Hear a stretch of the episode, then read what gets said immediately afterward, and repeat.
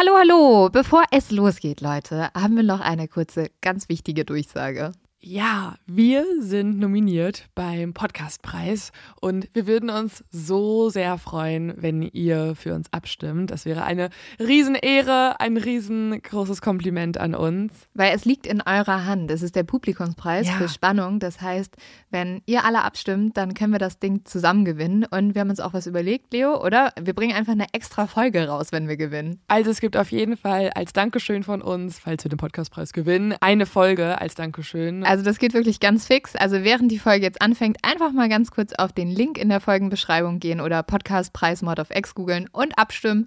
Dankeschön! Dauert nur wenige Sekunden und man muss sich auch nicht registrieren. Und jetzt geht's los mit der Folge.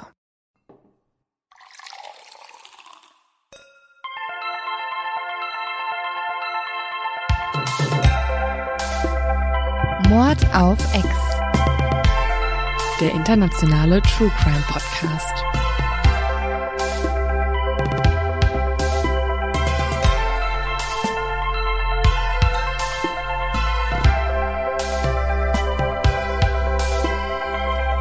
Hallo, wow. Hallo und herzlich willkommen beim Mord auf X. Und jetzt stellen wir uns mal vor, oder Leo? Wir, genau, wir gehen wieder ganz einen Schritt zurück und erklären das Konzept dieses Podcasts und wer wir sind. Ich bin Leo. Wir erklären auch das Konzept. Es gibt ja immer wieder Leute, die neu einschalten und das, ist das Konzept dieses Podcasts ist, wir reden über Serienmörder. Ähm, das war's. Ja, und ich bin Lynn. Und ähm, wir, genau, hoffen, dass es ganz viele neue Hörer gibt, die jetzt alle so sind. Wow, wusste ich nicht. Crazy, cool. Und ähm, ja. In dem Sinne, herzlich willkommen, wie immer. Äh, Leo, ich habe eine sehr spannende Frage für dich. Und zwar hat die mit meinen zu dumm zu Verbrechen zu tun, das ich gleich erzähle. Als ich das gelesen habe, habe ich mich aber gefragt, wie kommt es? Guck mal, als Baby ist man richtig, richtig süß, als Kleinkind auch noch. Dann wirst du irgendwann so sechs Jahre alt und dann Dann sind die Leute grauen. so, ja, dann sind die Leute so, hm, der war süß, jetzt ist er latent anstrengend. Mhm. Dann wirst du ein Teenager, bist du auch unertragbar, dann bist du Erwachsener, dann bist du halt einfach nur langweilig. Ja, du existierst einfach. Und dann kommst du irgendwie dein 70. Geburtstag und Leute sind so, oh mein Gott, ist die. Okay, nicht Gleichaltrige. Das wäre komisch. Ja, ja, okay, das so, nicht. wenn die Nachbarn ankommen und dann der Oma gratulieren zum süßen Geburtstag und dann so in Tränen aufgelöst sind. So, oh mein Gott, wie cute, schon wieder die Älter. Aber irgendwie ist es so, nee, für weißt du, uns, oder? Also Ja. für uns ist es so, dass Omas und Opas süß sind, ne? und Kinder. Mhm. Und ich finde es irgendwie, aber vielleicht hat es was damit zu tun.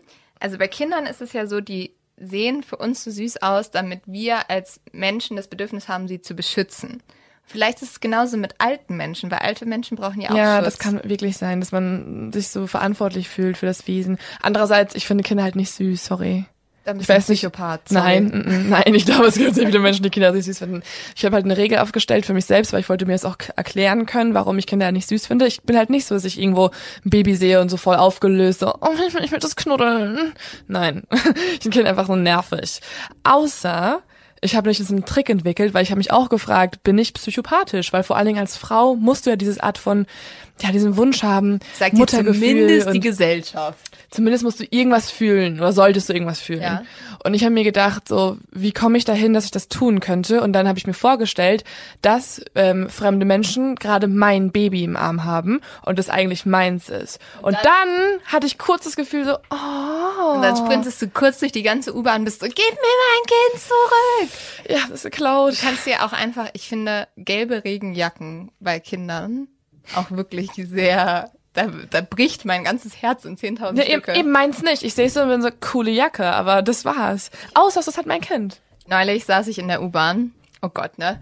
Und wirklich so zwei Sitzplätze von mir entfernt sitzt so wirklich so ein dreijähriges Kind in so einer gelben Regenjacke und mein ganzer Körper war so, ich will auch, ich will auch. Und mein Kopf war so, Lynn, du hast so einen Karriereweg, den du anstrebst. Wie wär's, wenn wir das einfach mal lassen? Und ich habe mich umgesetzt. Ich habe mich umgesetzt. Wirklich? Ja, ich konnte es nicht ertragen. Ich war so richtig so, ich will, ich will.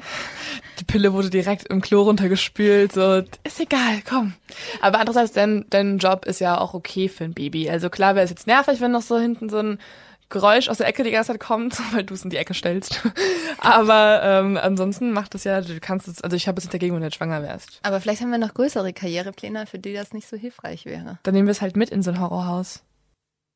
Ich wollte nicht nur mit dir einen Horror. Meine großen Karrierepläne sehen nicht so aus. So, wenn mich jemand fragt, Lynn, was möchtest du mal erreichen, sag ich so, in ein Horrorhaus gehen. Hä, was sind denn deine, also meine schon, dass wir zusammen in so ein Horrorhaus gehen und da schlafen und vielleicht Geister sehen könnten. Ja, aber vielleicht wollen wir ja noch eine Deutschlandtour machen und irgendwie. Dann, hoffentlich hat das Baby auch einen Vater. so, also normalerweise funktioniert die Welt so, dass das Baby noch einen Vater hätte. Ja. Aber bevor jetzt hier noch mein Freund einen Herzinfarkt kriegt, nein. Mhm. It's not time yet. Wollen wir anstoßen? Ja, cheers. Äh, der Baby-Podcast übrigens, falls Sie gedacht haben, Sie hören bei einem True Crime Podcast rein, falsch. Findest du Babys oder alte Menschen niedlicher? Also was erzeugt in dir mehr so ein Gefühl von, ich möchte mich irgendwie kümmern? Baby. Bei mir auf jeden Fall Omas und Opas. Ja, okay, aber dann eher Omas sogar. Habe ich hier eine Oma, die du sofort ins Herz schließen wirst. Mhm. Wir kommen jetzt nämlich zu meinem zu dumm zum Verbrechen und dieses zu dumm zum Verbrechen finde ich passt nicht wirklich diesmal. Ich würde es nennen zu süß zum Verbrechen. Eher. Okay, akzeptiert.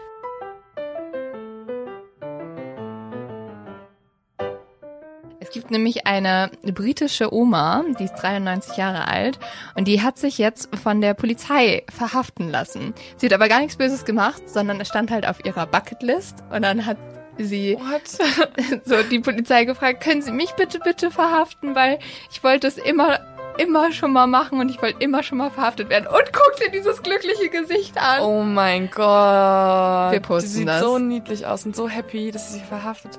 Aber okay. und dann, guck mal, dann habe ich gedacht, was ist das? Also das ist ja scheint irgendwie ein Ding zu sein. Ich habe es gegoogelt und es ist anscheinend ein Phänomen, dass viele Omas, bevor sie sterben, nochmal das Bedürfnis haben, ähm, verhaftet zu werden. Es gibt auch diese wunderschöne... Aber auch nur Omas, nicht Opas? Nee, es gibt auch diese schöne Schlagzeile. Grandma gets arrested because she wanted to be naughty. Also Oma wird verhaftet, weil sie ein bisschen, äh, ein bisschen frech sein wollte. Fand ich sehr lustig.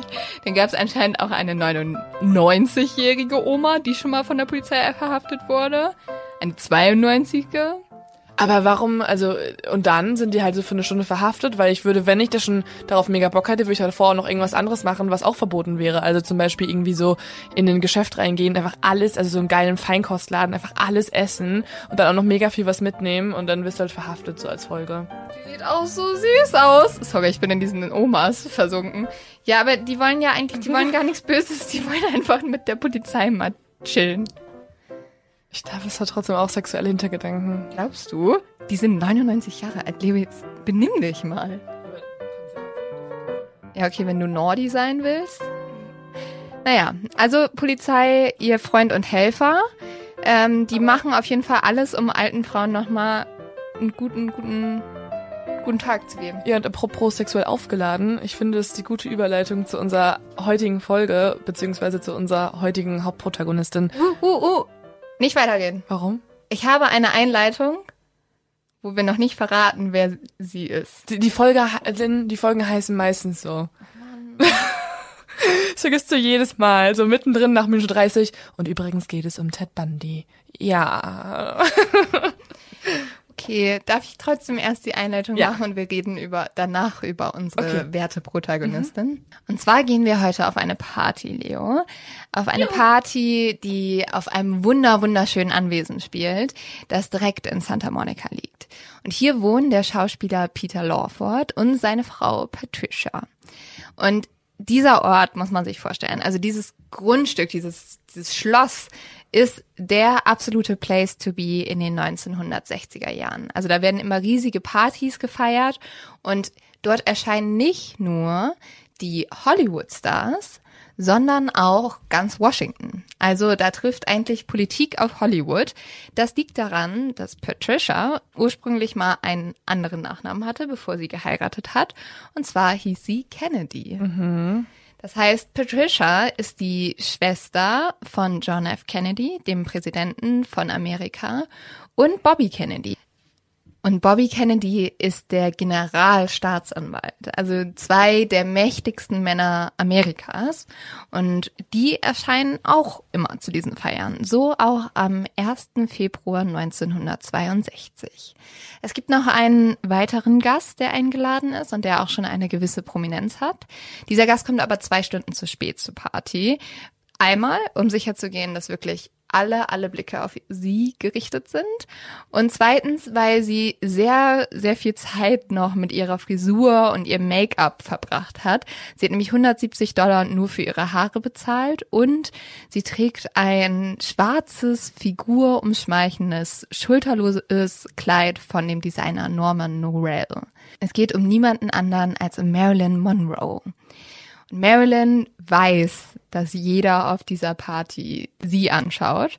Und sie weiß auch, warum sie eingeladen ist. Nämlich nicht, weil sie so eine tolle Unterhaltung gibt oder irgendwie so tolle, keine Ahnung, wissenschaftliche Statements von sich gibt, sondern weil sie vor allem auch eine gute, ja, eine gute, etwas Gutes zum Ansehen ist. Und das ist wirklich was, was Marilyn auch stört. Sie sagt nämlich, manchmal bin ich zu Partys eingeladen worden, um einen der Tische zu verschönern, wie ein Musiker, der nach dem Essen auf dem Piano spielt. Ich weiß, ich werde nicht wegen meiner Person eingeladen, ich bin nur ein Schmuckstück. Ja, okay, aber andererseits war sie in dieser Zeit, also 1962, schon eine der größten, wie alt war sie da, als sie eingeladen wird? Weil sie war eine der, also sie ist einfach die größte Schauspielerin und bekannteste Popstars Amerikas, also Mhm. Klar willst du halt so einen äh, Nummer 1 Celebrity auf der Party haben. Ja, klar. Ja. Aber ich glaube, das war was, mit dem Marilyn sowieso zu kämpfen hatte, weil Marilyn Monroe, wir kennen sie heute noch als irgendwie das blonde Sexsymbol und sie war nie mehr. Mhm. Und das hat sie schon gestört und das hat sie auch ganz schön frustriert. Mhm. Das Ding ist, sie kennt aber auch den Gastgeber, also Peter Lawford, weil sie hatte mal eine kurze Beziehung mit dem. Dadurch hat sie auch diese Familie erst so richtig kennengelernt. Bobby Kennedy und Marilyn sitzen bei dieser Feier nebeneinander und das Gespräch der zwei kreist sich immer wieder um das organisierte Verbrechen. Das bekämpft Bobby Kennedy als Generalstaatsanwalt natürlich und Marilyn, werde ich später noch erzählen, hat durchaus ein, zwei Beziehungen die so ein bisschen in die Mafia-Welt reinragen. Sie hat einfach sehr viele Beziehungen gehabt, ne? Deswegen. Ja, sie hat sehr viele Beziehungen gehabt. Kommen wir auch noch zu. Und Bobby erzählt Marilyn, dass er härter gegen die Mafia vorgehen möchte. Marilyn ist sehr, sehr betrunken an dem Abend. Sie kann am Ende kaum noch stehen. Und am Ende sagt sie dann deswegen zu Bobby, bringst du mich nach Hause? Und Bobby weiß natürlich, wenn er jetzt Marilyn Monroe nach Hause bringt, da wird halt, die Presse wird ausrasten. Und aufgrund dessen nimmt er einen guten Freund und auch Reporter, nämlich Edwin Goodman mit und die zwei bringen Marilyn zusammen nach Hause und legen die junge Schauspielerin hin und schließen danach die Tür und fahren selber in ihre eigenen Heime und zu ihren eigenen Frauen übrigens auch. Bobby und Marilyn fangen von da an an, sich immer mehr zu treffen. Es gibt auch ganz viele Gerüchte. Es gibt viele Gerüchte davon, dass die zwei immer wieder gesehen werden, wie sie miteinander tanzen, wie sie miteinander essen. Aber angeblich soll Bobby zu dem Zeitpunkt nie was mit Marilyn gehabt haben und seiner Frau noch treu gewesen sein. Im Gegensatz übrigens zu seinem Bruder. Aber dazu auch mehr später. Mhm. mhm. Jetzt müssen wir erstmal, nachdem, nachdem ich es so schön eingeführt habe, müssen wir über diese Dame reden. Es geht nämlich heute um Marilyn Monroe. Und ich mhm. muss sagen, diese Frau hing ewig in meiner Küche in Erfurt, in meiner Studentenküche hatte ich einen riesen Poster vor der hängen. Wer nicht, ne? Ja, und es ist halt, es ist so eine Ikone. Also du kannst überall ihre Bilder kaufen. Ähm, dieser, dieses Ding, wo sie so ihr Rock hochfliegt, mhm. der wird, das wird jedes Jahr bei Germany's mhm. Next Topmodel nachgestellt, mhm. gefühlt. Ich glaube, es gibt echt keine Frau, die mehr zur Ikone gemacht wurde oder zum Sexsymbol als Marilyn Monroe. Also ich würde, mir würde niemand jetzt einfallen, der in der Geschichte der Menschheit größer war. Mhm. Und ein Grund, warum Marilyn auch so berühmt heute ist, sind auch die Männer in ihrem Leben. Und die Männer in ihrem Leben sind, wie wir gerade schon gemerkt haben, keine Unbekannten, sondern sehr, sehr wohlhabende, sehr einflussreiche Männer. Und dann gibt's noch einen anderen Punkt, warum immer sehr viel über Marilyn gesprochen wird und warum sie so ikonisch geworden ist. Und das ist ihr früher Tod. Mit 35 Jahren? Genau, also mit 36 Jahren ist Marilyn gestorben. Und ihr Tod ist ein bisschen dubios. Also er ist offiziell als Selbstmord deklariert, aber da gibt es ein paar Lücken und ein paar Fehler. Und da wollen wir heute drüber sprechen. Und äh, wir stellen heute die sehr kontroverse Frage. Und ich hoffe, dass der Geheimdienst morgen nicht bei uns an der Tür klingelt. Oder auch doch, weil es wäre auch aufregend. Vielleicht wird diese Folge einkassiert. Leo, es ist nicht aufregend, wenn der Geheimdienst bei dir Doch. klingelt. Also du bist dann kurz so yippie yay, yay und dann sieht so, jetzt legen wir mal die Armschrauben an und bist so, oh Mann. Na, was könnten sie machen? Sie will unsere Folge einkassieren. Und dann hätten wir schon mal was gemacht, was mit dem Geheimdienst nicht konform war. Und das finde ich ist irgendwie ganz schön cool, auf einer Bucketliste abgehakt zu haben. Du bist wie diese Oma. Du wirst, dich, auch, du wirst dich auch mit 90 ja, Jahren auf jeden Fall. lassen. Ich werde dann mit ähm, 98 anfangen, irgendwas zu tun, was vielleicht den BND aufregen könnte. Hm. Ich weiß noch nicht was, ich muss halt irgendwas rausfinden, was bis dahin noch ein Geheimnis ist. Da machen wir uns heute mal dran, würde ich sagen. Die Frage, Denkst du, denkst du, jetzt haben wir so auf BND gedroppt, dass die, dass die es vielleicht anhören, hier die Folge?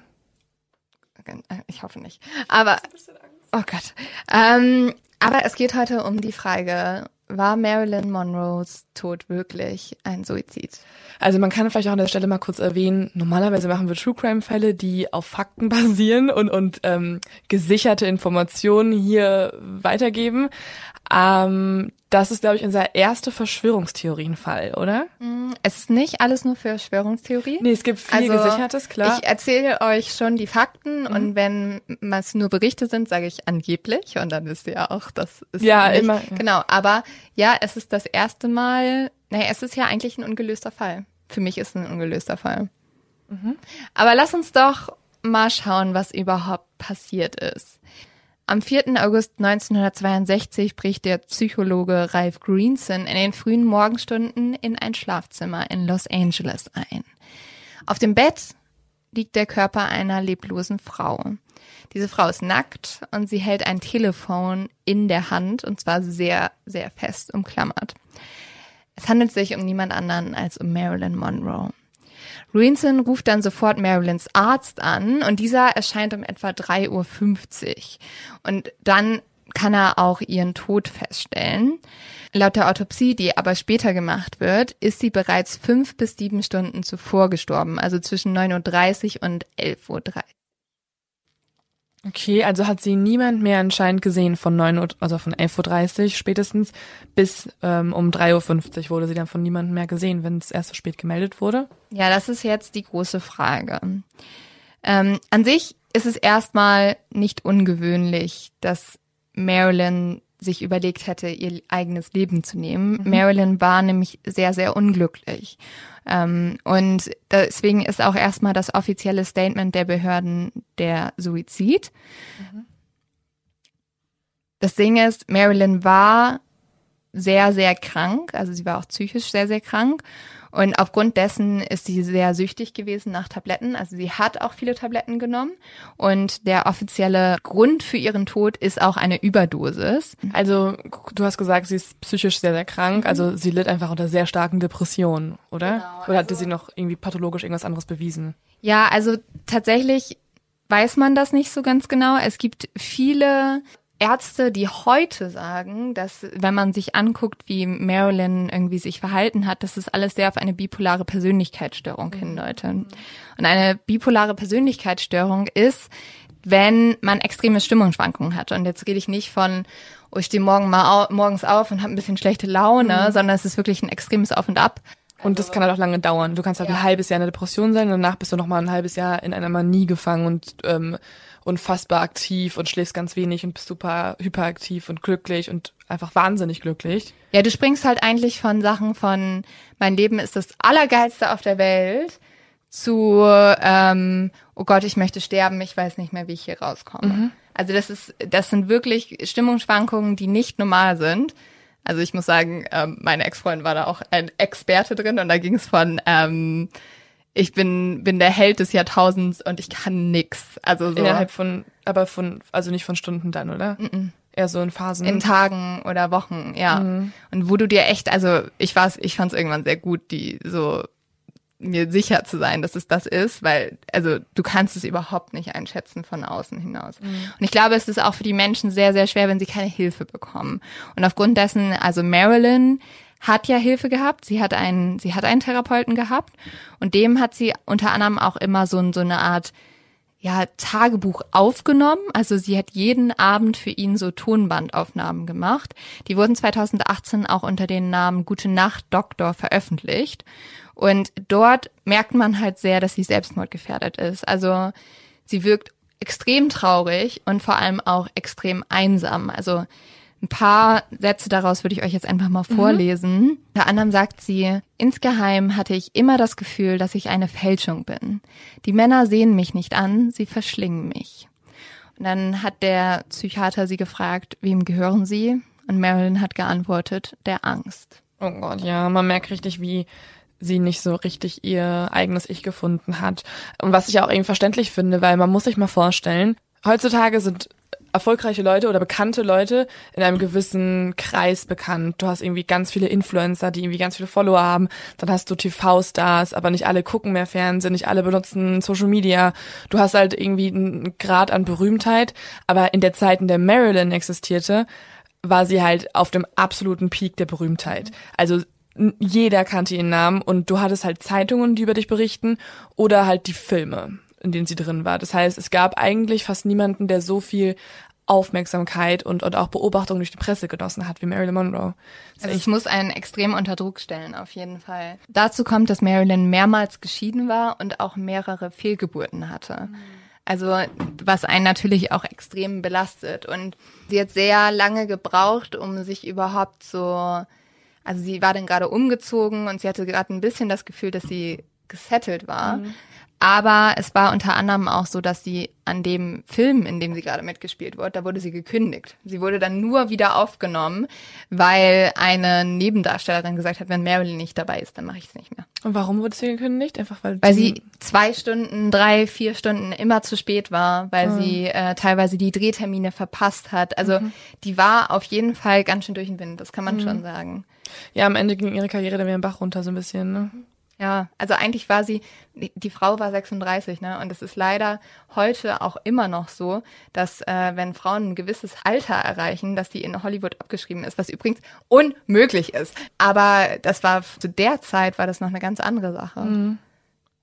Ja, es ist krass, vor allem wenn du halt mit der Welt, also von der Welt als Sexsymbol betrachtet wirst und aber gleichzeitig irgendwie ja auch für deine inneren Werte geschätzt werden möchtest und dann älter wirst, dann denkst du ja wirklich, dass dein halt Wert nachlässt, weil das das Einzige ist, wofür du geschätzt wurdest vorher. Oder für ihre Art, wie sie war, also für ihre sie war ja auch einfach unfassbar charmant in der Art und Weise, wie sie gesprochen hat und, und, und immer so ein bisschen flirty und, und schüchtern. Also sie hatte so eine ganz gewisse Aura um sich. Man kann schon mal festhalten, es gab schon viele Indizien dafür, dass es auch ein Suizid geworden sein könnte. Aber jetzt kommen wir dazu, warum ich überhaupt diese Frage stelle, also warum es Mord gewesen sein könnte. Und da kommen wir zu der ersten sehr großen Ungereimtheit an diesem Abend. Und zwar hat das sehr viel mit der Haushälterin von Marilyn Monroe zu tun.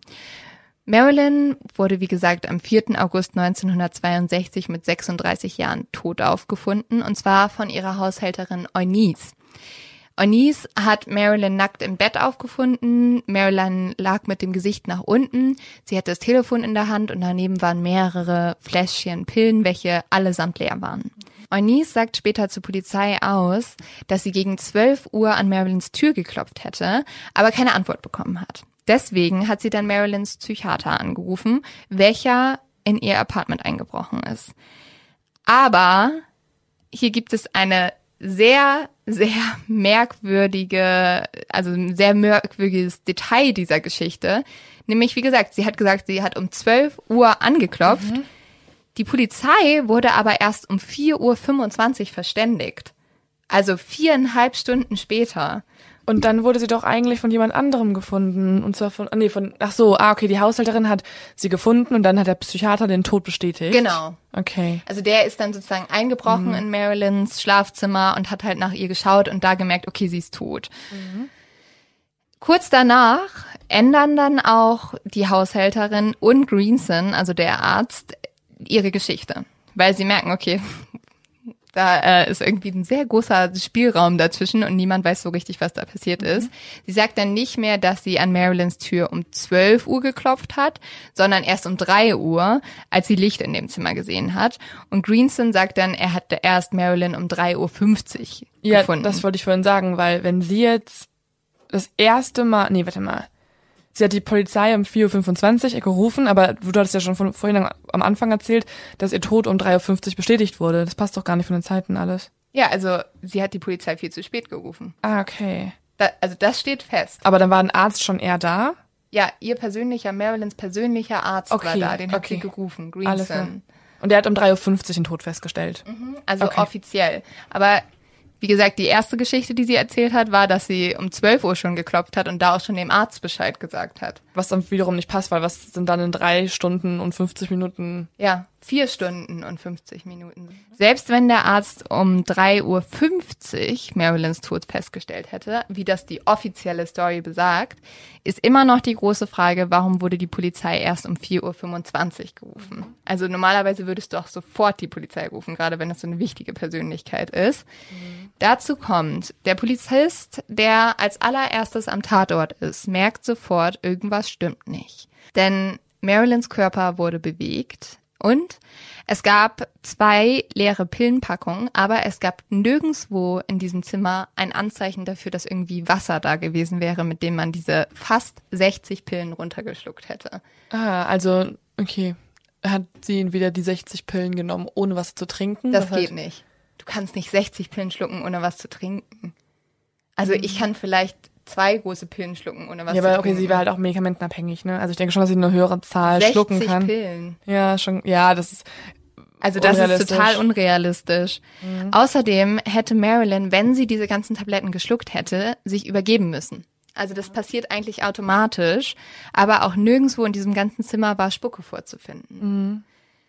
Das ist schon mal sehr, sehr merkwürdig. Dann kommt dazu, das Zimmer war sehr ungewöhnlich sauber und man stellt auch noch fest, als man ankommt, und das finde ich so absurd, die Haushälterin wäscht gerade Marilyns Bettwäsche.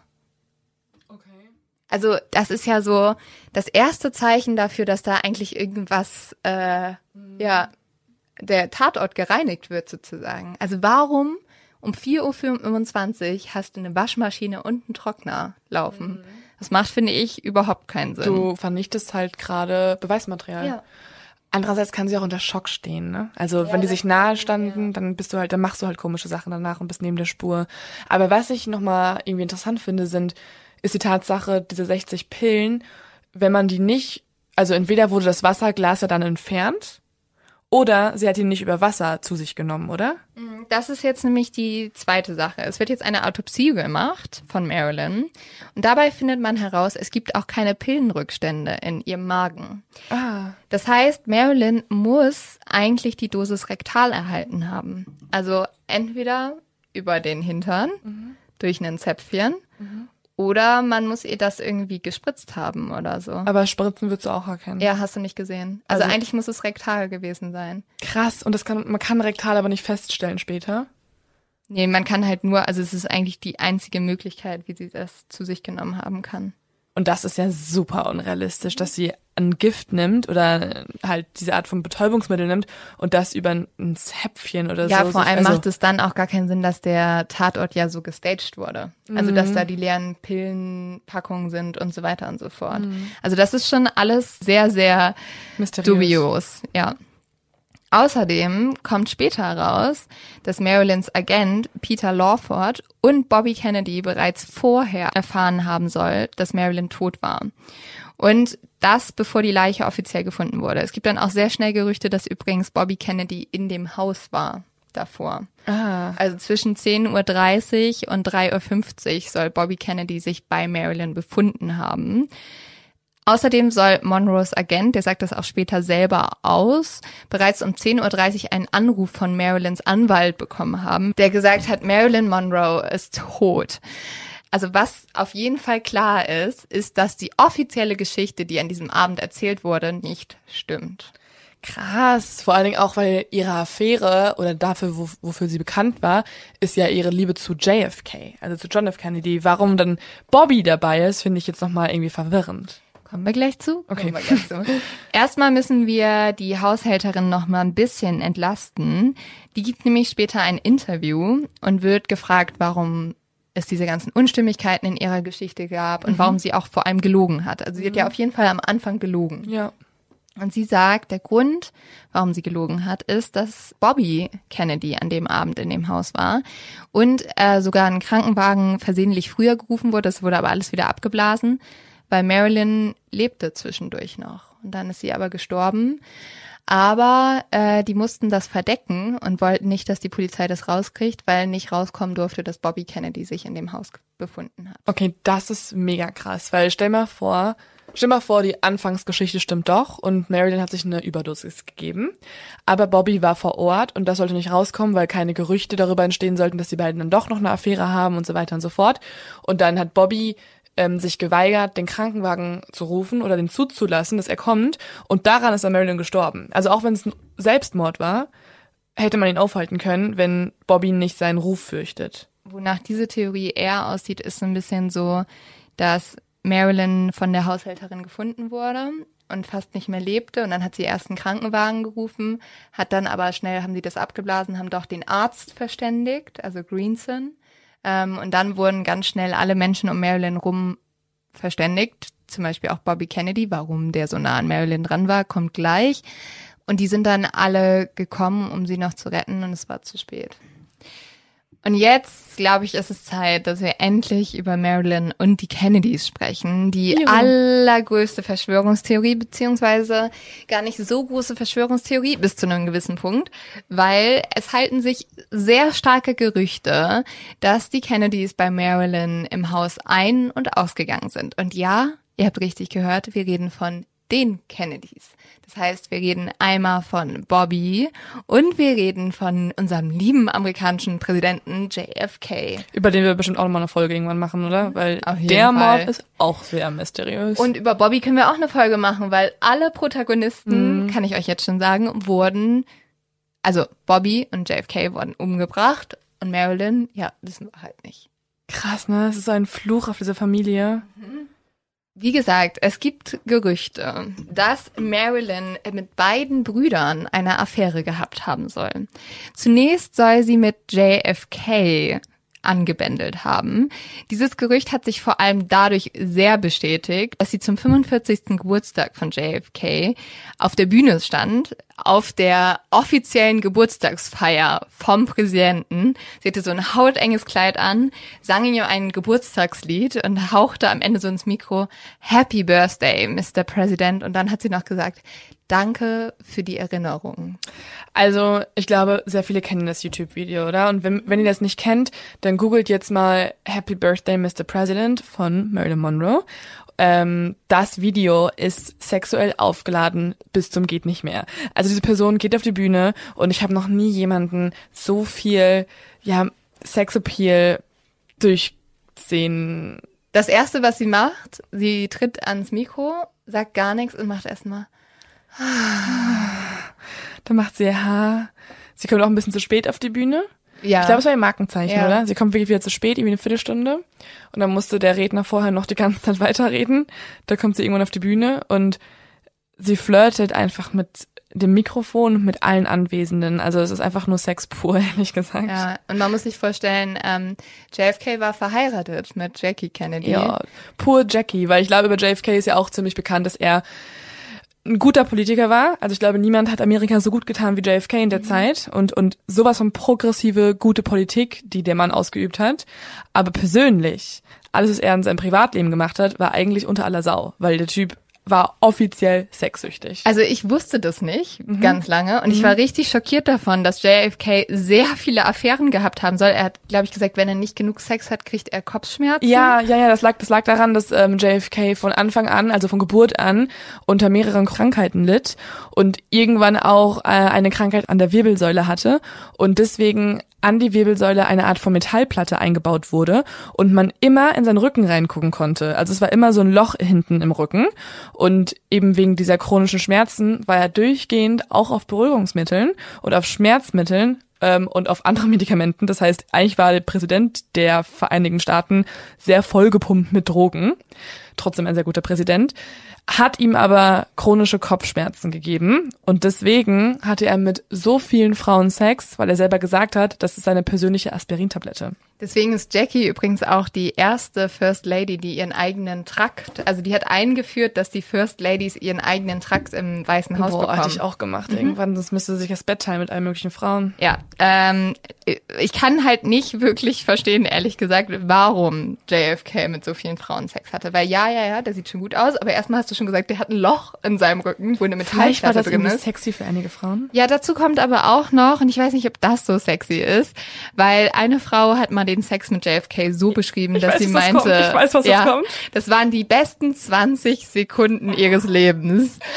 Und also tatsächlich wirklich wie ein Aspirin, oder? Du wirst ja. es kurz ein und dann wirkt's und dann bist du wieder erleichtert und dann geht's und dann machst du weiter deinen Tag. Und also selbst Jackie, also die Frau von JFK, hat gesagt, er, also als sie gefragt wurde, wie ist es, wie ist es denn Sex mit JFK zu haben, hat sie gesagt, ja, also er ist sehr schnell und schläft immer danach sofort ein auch kannst du eigentlich nicht sagen in der Öffentlichkeit über einen Ehemann. Ja, aber wenn dein Ehemann dich mit was weiß ich wie vielen Frauen betrügt, Halleluja, äh, sag was du willst. Auf jeden Fall. Vor allem hat er auch einfach irgendwann, weil er mit, also angeblich kam es dadurch, dass er mit so vielen verschiedenen Frauen geschlafen hat, er hatte einfach irgendwann eine chronische Harnröhrenentzündung. Gott, ja, wahrscheinlich. Ja, und also Marilyn Monroe und JFK sollen auch eine Affäre gehabt haben. Und zwar soll Marilyn über alles in den Präsidenten verliebt gewesen sein. Ziemlich gesichert eigentlich, oder? Ja, also ich würde hier von nicht mehr von Gerüchten sprechen. Nee, das sondern ist eigentlich kein Gerücht. Ja. Also die Welt hat sogar, also ich will jetzt nicht die Welt zitieren, aber die Welt hat gesagt, Fakt ist. Süddeutsche hat es bestimmt auch gesagt. Nee, Süddeutsche, deswegen sage ich ja angeblich und okay. nicht Fakt ist. Aber ja, also es ist schon ziemlich gesichert, dass die ja, eine Affäre das, hatten. Das denke ich jetzt auch. Also zumindest nach dem Song Happy Birthday, Mr. President. Unter anderem ist es auch ziemlich sicher, weil Marilyn, die First Lady, also Jackie, im Weißen Haus angerufen haben soll. Darüber hat Jackie auch gesprochen und ihr die Affäre gebeichtet hat. Oh. Und sie hat dann, also Marilyn ging sogar so weit, dass sie zu ihren Freunden immer schon gesagt hat, ja, ja, ich will die neue First Lady werden. Mhm.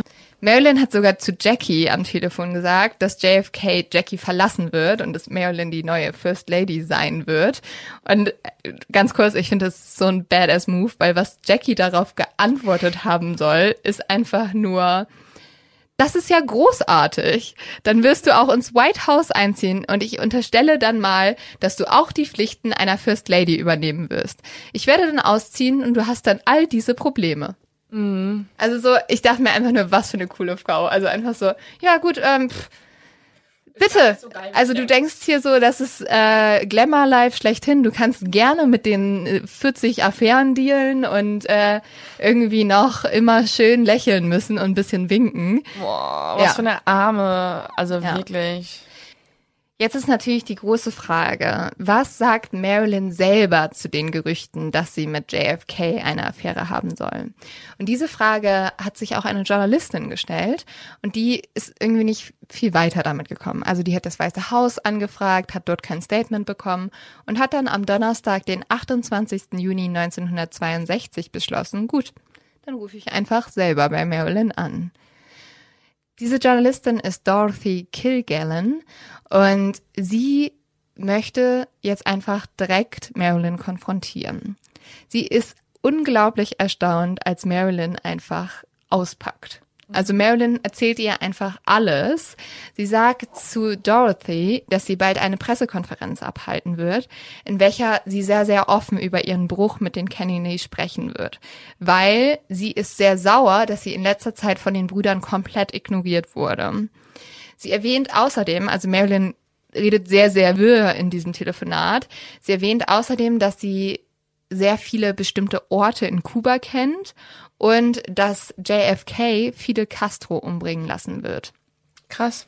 Also Fidel Castro mhm. war zu der Zeit der, ja, sozusagen Anführer, Diktator von Kuba. Mhm. Mit äh, Kuba wissen wir ja alle, Kuba-Krise, mit denen haben sich die USA sowieso nicht so gut verstanden.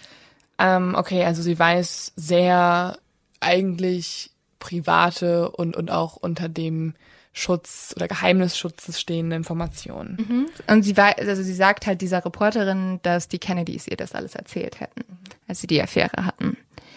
Sie spricht dann immer wieder von einem Diary of Secrets, also ein kleines rotes Tagebuch, in welchem all diese Geheimnisse stehen sollen. Dieses Tagebuch soll dafür da sein, dass Marilyn abgesichert ist. Also wenn jemand ihr was antun sollte, hat sie immer noch dieses Tagebuch und da steht halt alles drin, was sie über die Kennedys weiß. Mhm. Auf einmal wird Marilyn dann super panisch in dem Telefonat und sagt, sie hat Angst um ihr Leben. Und nicht, dass dieses Telefonat schon absurd genug wäre. Sie packt noch eine ganz andere Geschichte aus.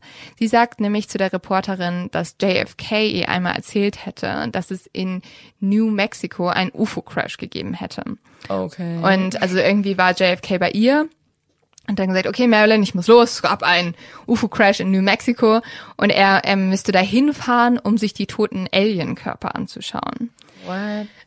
Dieser UFO-Crash ist auch relativ bekannt. Äh, das ist auch eine große Verschwörungstheorie, nämlich der ist passiert im Juli 1947 und ist der Roswell UFO-Crash.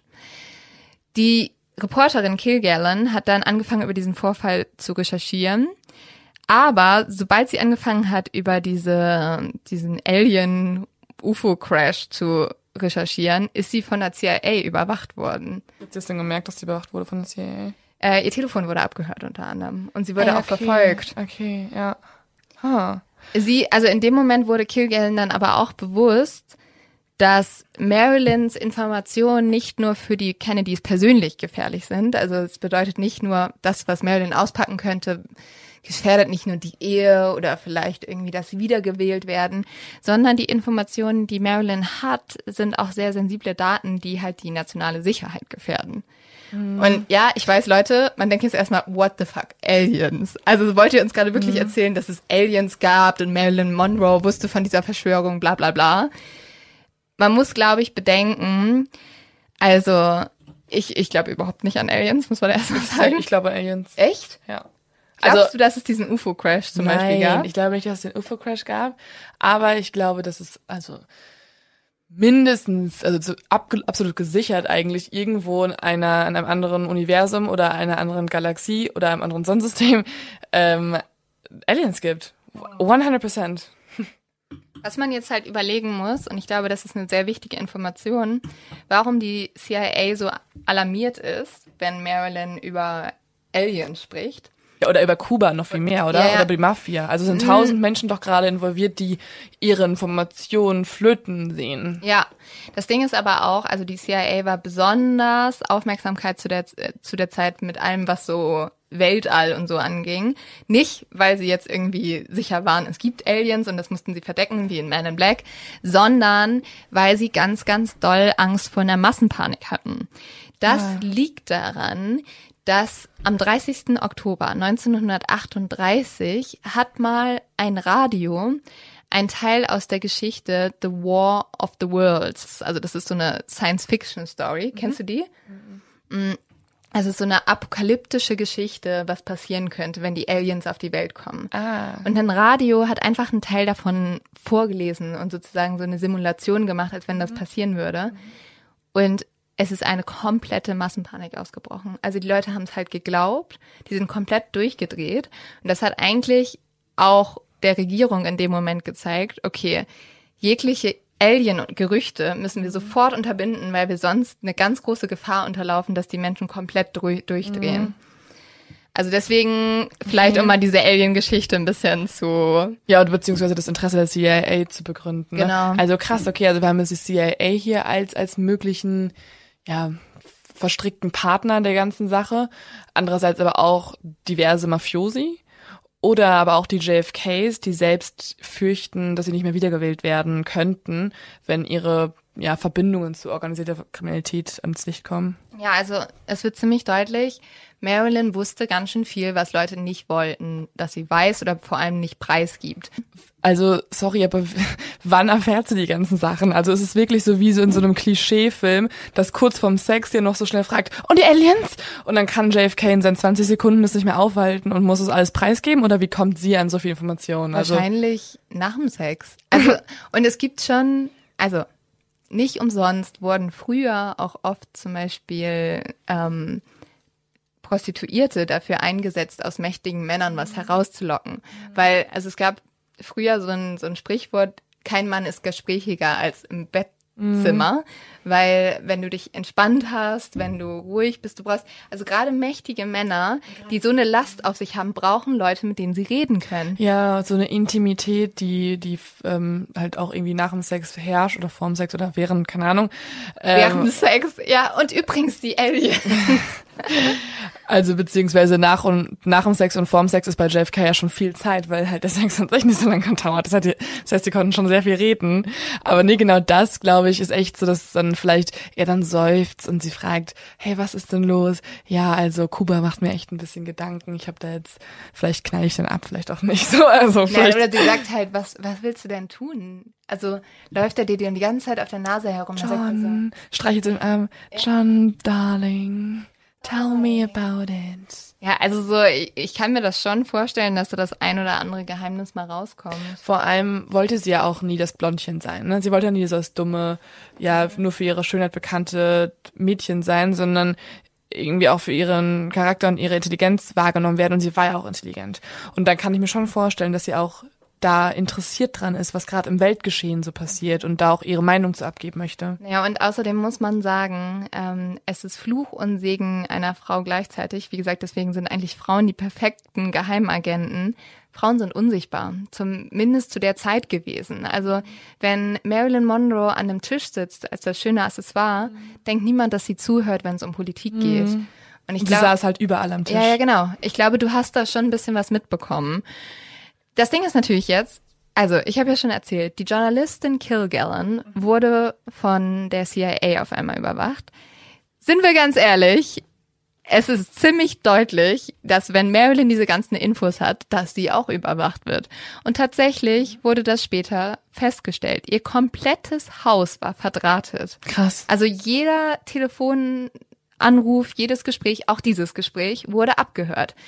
Von wem genau weiß man bis heute nicht. Also das Echt? wurde bei so einem Umbau des Hauses rausgefunden. Die CIA sagt, das ist die Mafia, die Mafia sagt, das ist die CIA. Wahrscheinlich waren es beide. Wahrscheinlich sind beide eingedrungen und haben es verdrahtet. Aber das finde ich schon sehr auffällig, dass von halt so einer Schauspielerin das komplette Haus verdrahtet ist und man, also jemand hat dieses Haus komplett abgehört. Krass. Und, und da wahrscheinlich, um einfach an Informationen über die JFKs rauszukommen.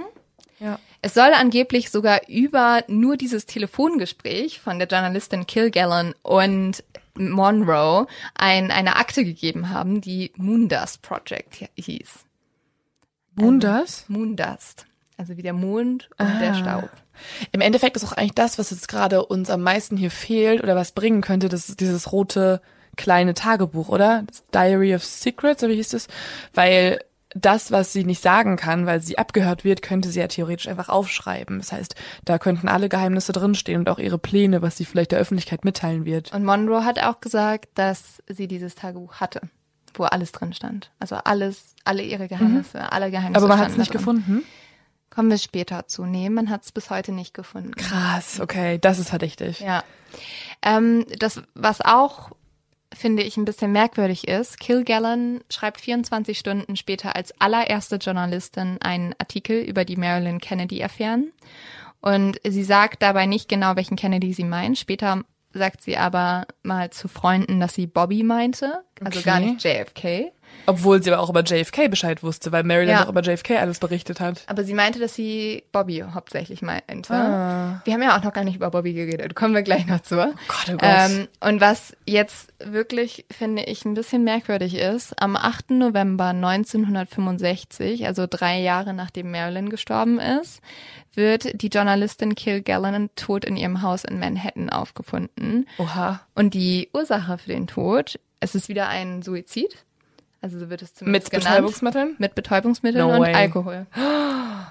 Und man konnte auch keine Pillen wieder in dem Körper finden und so Das, Zeug? das weiß ich, konnte ich nicht rausfinden. Krass, okay, unrealistisch, ja, unrealistisch. Aber es ist schon ein großer Zufall, oder? Voll. Also das, das fand ich schon ein bisschen merkwürdig. Okay, es sind drei Jahre. Das finde ich noch ein bisschen verwirrend, weil in drei Jahren kannst du viel preisgeben und kannst das nutzen, was du erfahren hast. Aber ja, es ist schon merkwürdig, dass beide genau auf die gleiche Art und Weise sterben. Ich habe ja gerade schon gesagt, es geht nicht nur um John, sondern es geht auch um Bobby, um den Bruder. Bobby soll angeblich zu Marilyn gefahren sein im Jahr 1962, um Marilyn gut ins Gewissen zu reden, dass sie aufhören soll, seinen Bruder anzurufen, also JFK. Weil JFK und Marilyn hatten eine Affäre mhm. und Marilyn wollte das immer noch, wollte mhm. First Lady werden und JFK wollte das nicht mehr, hat die Affäre abgebrochen. Marilyn hat aber nicht aufgehört anzurufen. Daraufhin ist Bobby, wie gesagt, zu Marilyn und hat sie gebeten, es zu lassen.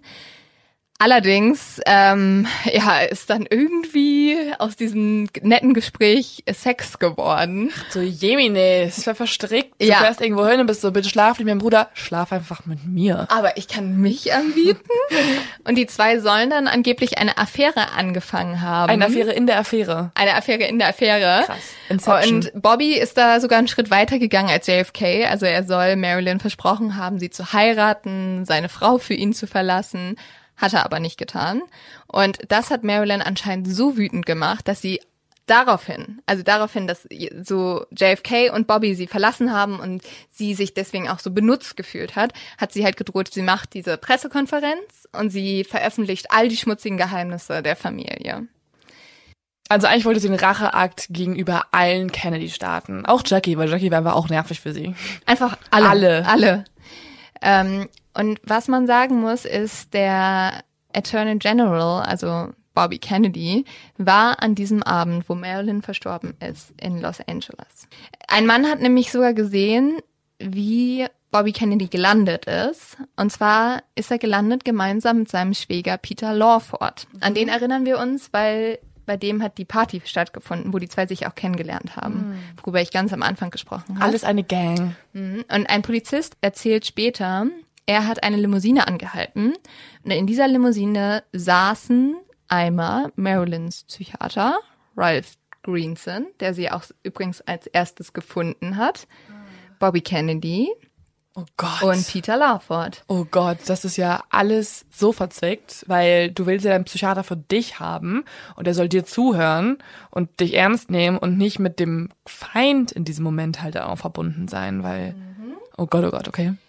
Und zwar soll am Nachmittag des 4. August 1962, also an Marilyns Todestag, Bobby Kennedy ein letztes Mal versucht haben, mit ihr zu reden. Dabei war der Schauspieler Peter Lawford, also der Schwager, war dabei. Und die hatten dann einen riesen Streit mit Marilyn. Und Marilyn ist sehr hysterisch geworden und hat gesagt, ich mache jetzt diese Pressekonferenz. Ein Privatdetektiv behauptet später noch, der hat nämlich, er sagt, er hat das Haus abgehört für das FBI von Marilyn. Und er sagt, er hat an dem Tag bei diesem Streit auch noch gehört, wie Bobby Kennedy immer wieder zu Marilyn geschrien hat, wo ist es? Und um was ging es wohl? Ah, ja, das Secret Diary. Ja, das, das, das Tagebuch. Tagebuch. Ja, ja, ja. Also die zwei, Peter Lawford und Bobby Kennedy, waren wahrscheinlich im Haus am Todestag von Marilyn. Und die Nachbarn behaupten auch, wie sie am, am Tag von Marilyns Tod zwei Männer das Haus um etwa 10 Uhr betreten sahen. 10 Uhr abends, also wo Marilyn circa gestorben ist. Es gibt jetzt eine riesen, riesen Verschwörungstheorie, dass drei Männer schuld an dem Tod von Marilyn sind. Und zwar Peter Lawford, Bobby Kennedy und die zwei haben einen Auftragsmord sozusagen gegeben. Sie haben nämlich Dr. Ralph Greenson dazu bekommen, dass er Marilyn eine tödliche Dosis gespritzt hat. Also ihrem eigenen Psychiater. Ja. What the fuck? Der Notfallsanitäter James C. Hall, welcher auch als einer der ersten am Tatort war, sagt später, und er sagt hier das über den Professor Dr. Greenson, es war das Verrückteste, was er je getan hat, und ich war verrückt genug, um es geschehen zu lassen. Und er behauptet, also dieser Notfallsanitäter behauptet nämlich, dass Dr. Greenson Marilyn eine Spritze mit unverdünnten Pentobarital ins Herz gespritzt hat und das hat er so brutal gemacht, dass der Schauspielerin sogar dabei eine Rippe gebrochen ist. Okay, stopp. Also der Notfallsanitäter Hall behauptet jetzt, dass es wirklich der Psychiater war, weil dieser Sanitäter mit dabei war mhm. und im Endeffekt war er sozusagen Beihilfe zum Mord und unterlassene Hilfeleistung oder wie? Er ja, also ja er, genau, der Notfallsanitäter sagt, er hat nicht verstanden, warum er Marilyn, also warum dieser Arzt Marilyn diese Spritze gegeben hat. Und es gibt sogar auch Gerüchte, dass Marilyn davor noch am Leben war. Und konnte man feststellen, dass sie eine gebrochene Rippe hatte oder ist das auch wieder so ein bisschen Legend hier? Das ist auch Legend. Oh Gott, oh Gott, okay. Also es gibt sehr viele Legends. Ja. Außerdem soll dieser Privatdetektiv, der ja das Haus abgehört hat von Marilyn, über den Für das FBI? Oder? Genau, genau. Der Was sind so viele Leute mit es, drin? es sind so viele Leute mit drin. Der soll auch ein geheimes Gespräch belauscht haben, wo es um die Vertuschung des Mordes gegangen sei. Und ähm, da stand besonders ein Mann im Mittelpunkt, nämlich der damalige Polizeichef von LA, William Parker. Der soll sich nach einem Gespräch mit Bobby Kennedy geweigert haben, ein Team zur Aufklärung des Monroes-Fall abzukommandieren. Und was ja schon sehr auffällig ist, ist, dass die Polizei sehr wenig ermittelt hat hier drin. ja, ja, ne? genau, voll. Und dass es halt auch keine richtige Autopsie gab oder man jetzt auch irgendwie nichts feststellen konnte, was gesichert ist und was nicht. Und weil nämlich Monroes Haus angeblich von der, vom FBI und der CIA abgehört wurde. Und der Mafia und den Kennedys. ja, aber deswegen wusste das FBI, dass Bobby Kennedy im Haus war. Und deswegen hat FBI-Chef Hoover anscheinend gesagt, also zu seinen Nachbarn, keine Ahnung, wie weird ist du es zu deinen Nachbarn sagst, du beim Kaffeeklatsch oder so. Er weiß, dass Marilyn ermordet wurde, aber er konnte Bobby nicht verhaften und Hoover hat später auch gesagt, diese Information hat er für sich selber genutzt, um halt seine Position zu stärken und irgendwie Ah. weiter Direktor zu bleiben. Weißt du, weil er Ja, hatte ja. immer was gegen Bobby in der Hand. Also man muss dazu wissen, dass Hoover auch eine der mächtigsten Personen Amerikas war in der Zeit, weil wenn du das FBI anführst und so viel weißt über alle führenden Politiker und, und Wirtschaftsbosse, dann ähm, bist du ganz oben mit dabei in Entscheidungen und so. Das ist schon heftig, dass dieser Mann anscheinend behauptet hat, dass Marilyn umgebracht Dann wurde. glaube ich es auch, ehrlich gesagt. Also weil der weiß, also wenn nicht, also wer weiß mehr über dich als der Führer vom FBI? Aber der hat das natürlich auch nicht öffentlich gesagt, sondern das haben irgendwelche Nachbarn von ihm gesagt. Also es ist wirklich immer so Urban Le Legend. Voll, aber er war dafür bekannt, dass er das immer so gemacht hat. Ne? Äh, Er war dafür bekannt, dass er in Gesprächen mit mit ähm, Abgeordneten oder Politikern so Sachen gedroppt hat, die er über die weiß, damit er selber halt seinen Vorteil daraus ziehen ja, kann. ja, also es passt total zu seiner Persönlichkeit auf jeden Fall. Oh mein Gott. Dazu kommt auch noch Leo, okay. Was diese, diese ganze Theorie noch bestätigt. In der Nacht, wo Marilyn gestorben ist, wurde, und das hat der Polizist auch gesehen, der zuerst am Tatort war, es wurde eine Schublade aufgebrochen. Und diese Schublade war leer. Die große Frage ist also, was war vielleicht vorher in dieser Schublade drin? Das rote Tagebuch. das rote Tagebuch. Oh mein Gott. Und jetzt, weil ihr noch alle nicht genug verwirrt seid und äh, damit ihr nicht nur denkt, okay, die Kennedys waren's, habe ich noch einen anderen Big Player dabei. Trump. Nicht Trump. Trumps frühere Version. Persönlichkeit. Nein, äh, die Mafia. Ja. Wir haben ja schon gesagt, Marilyn hatte Kontakte zur Mafia und angeblich ja auch die Kennedys. Es gibt Mitschnitte von einem Telefonat mit Marilyns Stylisten.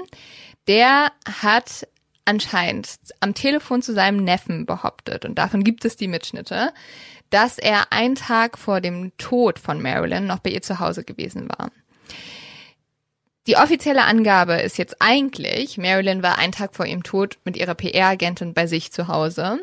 Aber dieser Stylist hat zu seinem Neffen gesagt, dass Marilyn nicht bei sich zu Hause war, sondern dass sie einen Tag vor ihrem Tod in Frank Sinatras, also jetzt haben wir noch einen anderen Big Player, Ja. äh, in Frank Sinatras Privatjet von Los Angeles nach Lake Tahoe geflogen ist. Und das ist ein ähm, sehr berüchtiges Casino-Resort, das übrigens Frank Sinatra gehört.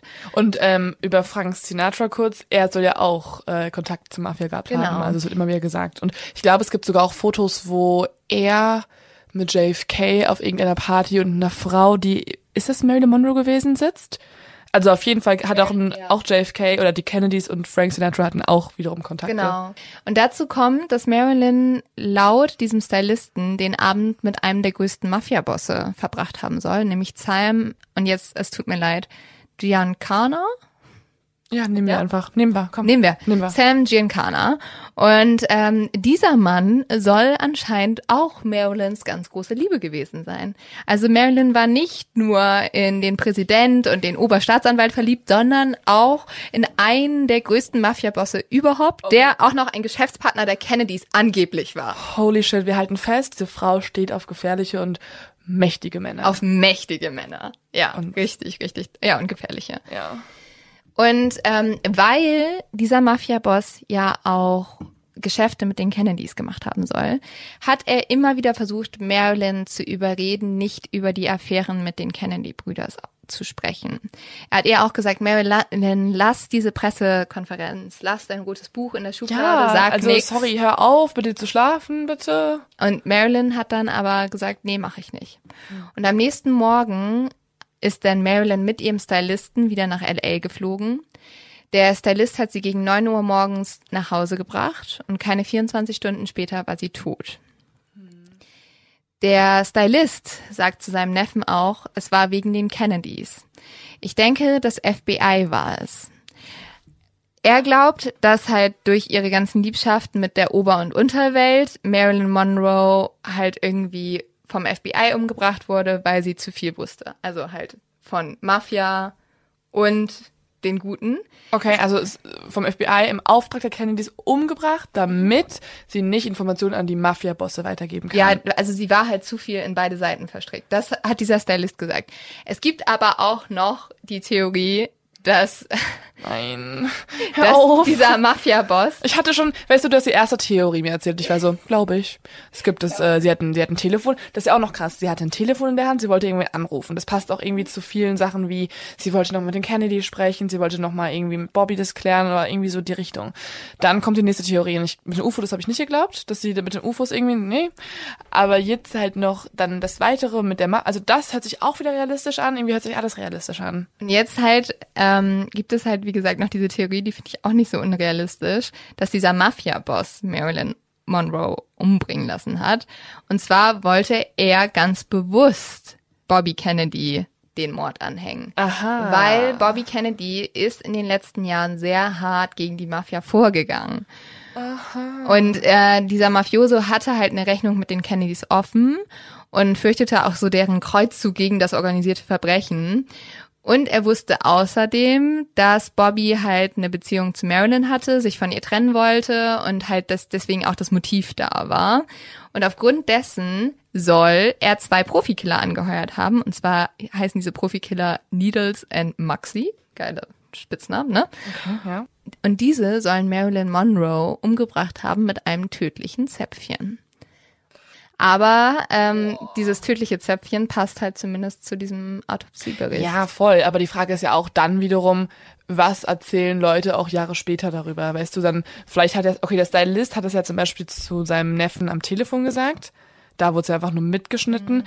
Aber zum Beispiel, wenn jetzt hier wieder so ein Buch irgendwie darüber herausgebracht wird, wo dann eine neue Theorie mit reinkommt, kannst du ja auch die Informationen verwerten, die du schon längst weißt. Und darauf basierend eine neue Theorie erstellen, die dann irgendwie realistisch für alle klingt, aber andererseits wusstest du ja schon vom Tatort. Ja, das stimmt. ja. Also sagenumwoben irgendwie alles. Willst du noch eine Theorie? Oh Gott, nein.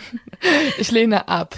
Aber ich gehe zurück zu einer der ersten Theorien, nämlich zu unserem Arzt und der Krankenschwester, beziehungsweise die Haushälterin. Okay. Also wir haben ja schon mal über die Haus Haushälterin Eunice gesprochen und dass es so komisch war, was sie berichtet hat und auch irgendwie, ja, dass sie halt die Bettwäsche gewaschen hat. Und es gibt die Theorie, Dass dass, sie es war? dass sie gemeinsam mit dem Psychiater Gleason dahinter steht.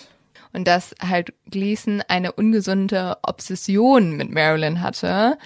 Und aufgrund dessen die Haushälterin sozusagen dazu angestiftet hat, Marilyn umzubringen. Wie, aber weil er einfach obsessiv war und sie nicht mit ihm sein wollte. Er wollte Ja, töten, wahrscheinlich. Oder? Okay, das glaube ich nicht mehr. Das kannst das, nee, nee, nee, nee, nee. Es gibt auch noch die, also das ist keine Theorie, aber es gibt auch noch die Vermutung, dass es kein Mord war, sondern ein Unfall. Und das einfach, weil Marilyn hatte halt einen Psychologen und einen Arzt und dass die beiden sich nicht abgesprochen haben. Ach so. Und aufgrund dessen beide Marilyn Medizin verschrieben haben, die sich aber nicht zusammen vertragen hat. Und diese Theorie könnte auch damit übereinstimmen, dass zum Beispiel Greenson ihr noch so eine Induktion gegeben hat, aber nicht wusste, dass sie schon davor gewisse Medikamente genommen hat. Und äh, Monroes Anwalt sagt angeblich, dass er an dem Abend auch gehört hat, wie Greenson gesagt hätte, oh nein, er hat ihr ein Ge Rezept gegeben, von welchem ich nicht wusste. Oh man, es hören so viele Leute angeblich irgendwas von anderen Leuten. Das ist, das macht mich ein bisschen Angst. Aber was das ein bisschen bestätigen würde, ist zum Beispiel diese ganze Sache, dass alles so versucht wurde zu Ah ja, verdecken, okay. weil halt beide Ärzte hätten natürlich ihre Lizenz verloren, wenn es Der Unfall gewesen wäre. Was ist, wenn sie, was ist, wenn es einfach alles war? Was ist, wenn so die Ärzte haben schon von Anfang an ihre Rezepte vertauscht und ihr zu viel gegeben. Dann kam auch noch irgendein Mafio oder den Auftragskiller von irgendeinem Mafia-Boss rein, hat ihm noch mal was gespritzt. Dann kamen die Kennedys persönlich und dann kam noch mal CIA und wollte die Alien-Theorie verdecken und dann am Ende waren einfach alle mit drin und haben dann gegenseitig die Schuld gegeben. Ich stelle mir so vor, wie Marilyn in ihrem Bett sitzt, eigentlich Suizid beginnen will und dann kommen so zehn Leute rein und sind so, das wollen wir machen. Lass äh, das sorry. bitte. Und dann alle stehen da so richtig verwirrt und sind so, ja, was machen wir denn jetzt? Also, also was, was tun wir? Ähm, was glaubst du denn? Würde viel erklären. Das glaube ich. nee, ich glaube, boah. Also bis zu dieser Folge dachte ich, dass es auf jeden Fall Suizid ist, weil es ist ja schon irgendwie so ein Ding, dass wenn du die größte Ikone aller Zeiten nimmst, die sich umbringt, natürlich gibt es danach Leute, die es einfach nicht wahrhaben wollen. Weil auch sie hatte ja wahrscheinlich sehr viele obsessive Fans und, und einfach Stalker oder keine Ahnung, Leute, die, die danach das nicht ertragen können, dass sie sich halt einfach das Leben nimmt, obwohl sie so geliebt wurde von allen. Es gab übrigens auch eine große Selbstmordwelle, nachdem Marilyn Echt? sich umgebracht hat. Mhm, Die hatte sehr viele Anhänger. Total krank. Und sie war halt auch depressiv und das, das ist so, deswegen habe ich das halt die ganze Zeit angenommen und ich würde auch immer noch glauben, dass das wahrscheinlich das Realistischste ist. Aber ich glaube, es gibt auch fast niemanden in der Geschichte der Verschwörungstheorien, ähm, keine Person, die so viele Feinde hatte, wo es Sinn macht, die auch noch zu töten. Für Weißt du- viele. Weißt du, was ich glaube? Ja. Ich glaube ehrlich gesagt, dass es ein Suizid war, Mhm. ähm, der vielleicht auch daran verschuldet war, dass die Frau einfach viel zu viele Medikamente verschrieben bekommen hat. Ich glaube aber, dass Marilyn schon um etwa 9.30 Uhr gestorben ist. Mhm. Und das viel früher entdeckt wurde. Ja. Und aufgrund ihrer Persönlichkeit, dass sie so berühmt ist Mhm. und so populär, als allererstes äh, zum Beispiel die Kennedys angerufen worden, denen Bescheid gesagt worden. Ich glaube auch, dass Bobby Kennedy da war. Ja. Ich glaube auch, dass geguckt wurde, ob irgendwelche Beweise im Haus sind, die Marilyn mit Bobby Kennedy verbinden. Ich glaube, es wird alles dafür getan, dass es nicht in die Presse kommt. Und ähm, ich glaube, also ich kann mir noch diesen Autopsiebericht nicht so ganz erklären, halt irgendwie, wie die Pillen in ihren Körper gekommen sind. Das ist noch so ein bisschen mysteriös. Aber auch das kann vielleicht dann irgendwie nochmal vertuscht worden sein. Ja, ich ne? glaube, da wurde einfach super viel vertuscht, weil so viele mächtige Männer drin sind. Der Grund, warum ich glaube, dass Marilyn nicht von den Kennedys ermordet wurde, ist, dass ich glaube, es hätte vor andere Mittel gegeben, sie zum Schweigen zu bringen. Marilyn Monroe hatte zum Beispiel eine sehr alte Mutter, der es auch schlecht ging, die sehr arm war. Marilyn hat auch äh, JFK vermutlich sehr oft um Geld gefragt für diese Mutter. Die, F- das FBI hätte diese Mutter auch einfach mal verhaften können. Also ich glaube, es gibt. Ich, Aber ich, dann gehst du noch mehr an die Presse. Ja. Das ist ja auch die Frage, wie wertvoll war die Information. Wenn es Information war, die, wenn sie an die Mafia zum Beispiel gerät, direkt irgendwie Einfluss hat, Mhm. dann äh, kannst du ja damit nicht lange irgendwie hadern. Da musst du da schnell agieren. Aber die muss doch auch bewusst sein, wenn du jemanden wie Marilyn Monroe umbringst, dass, dass das halt auch ein riesiges Medienfeuer Ja erstmal klar, aber weil sie eben halt so traurig war, war es dann irgendwie akzeptierter.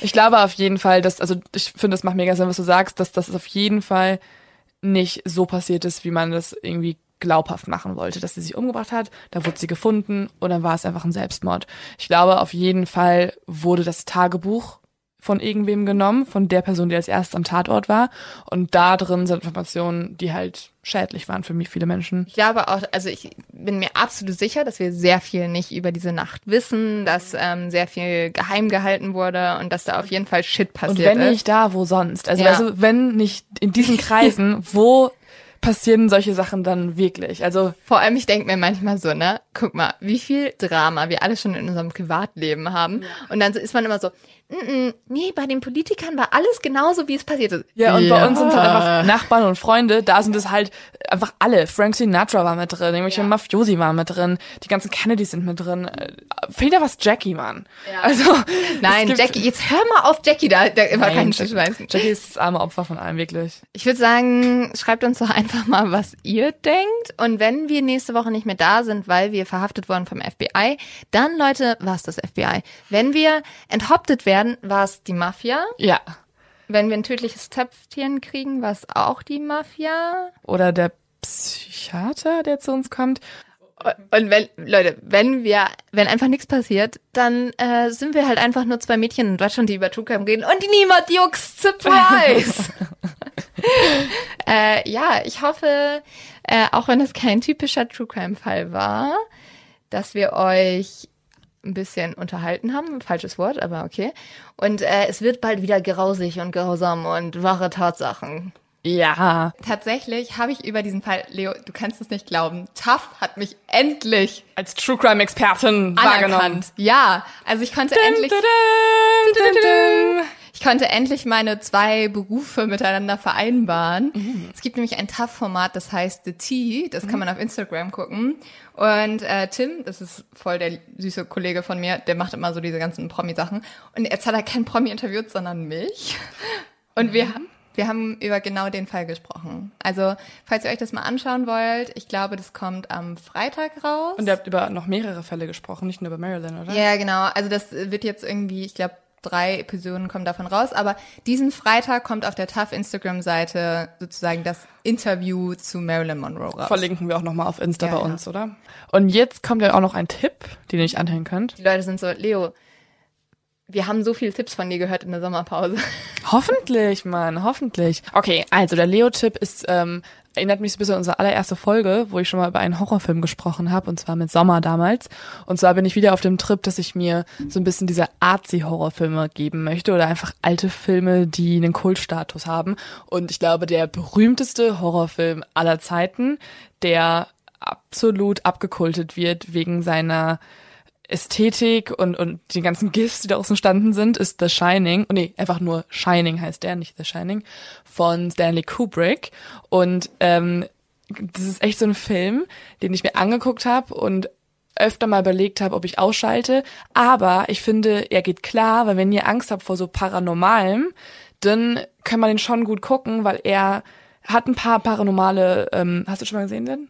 Ich gucke keine Horrorfilme. Okay, weil das kann man sich schon geben, weil er ist so ein bisschen wie Psycho, kannst du, also Ja. auch ein Tipp an dieser Stelle, Psycho ist auch ein guter Film, ähm, aber es ist so einer, wo man den Wahnsinn eines Mannes sieht, der eventuell zum Mörder werden könnte. Und nicht irgendwie unfassbar viele Monster oder irgendwelche, keine Ahnung, kleinen Kinder. Es gibt kleine Kinder, aber sind es nicht die Haupteigenschaft des Gibt es Films. gruselig kleine Kinder, die vor deinem Bett stehen und dich umbringen?